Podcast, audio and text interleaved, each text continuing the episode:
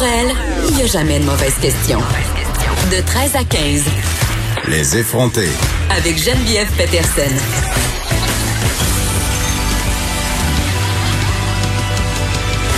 Cube Radio.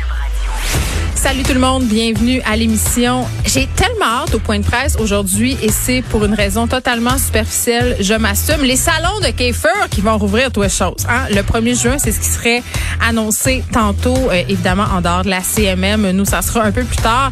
Mais si je me fie à mon feed Facebook, il y a une couple de personnes qui ont besoin d'une coupe et il y a une couple de personnes qui ont aucun talent en coiffure. Donc, on a vraiment très, très hâte que les salons de Kiefer rouvrent. En m'en venant ici tantôt, j'ai vu quelque chose d'assez préoccupant.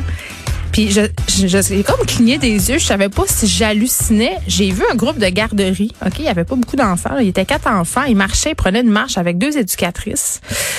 Euh, tu sais, avec la petite corde là que les enfants tiennent pour euh, pas se perdre dans la rue. Et évidemment, euh, ils n'étaient pas à deux mètres, ces enfants-là. Ils ne portaient pas de masque non plus. Les éducatrices non plus ne portaient pas de masque. Donc, ça me laissait un petit peu circonspect. Je me suis dit, coudon, euh, on est en train de paniquer sur les mesures euh, de distanciation sociale dans les écoles, dans les garderies. Puis je vois comme ce groupe-là qui se promène, quatre enfants, donc vraiment, euh, je sais pas, je me suis posé des questions et là on voyait euh, sur les télés en studio euh, le docteur Horacio Arruda s'avancer ainsi que Geneviève Guilbeault. Là, je vais pas dire qu'on a choisi de mettre Geneviève là parce qu'on on annonçait les salons de coiffure, ça serait de mauvaise foi de ma part. Je veux qu'on se parle des ados avant de commencer à aller au point de presse très très bientôt.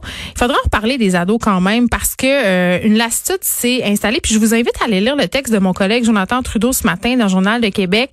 Il parle de décrochage mais de décrochage global parce qu'on a peur du décrochage scolaire, mais on a peur aussi que nos ados décrochent globalement, qu'ils ne s'intéressent plus à rien.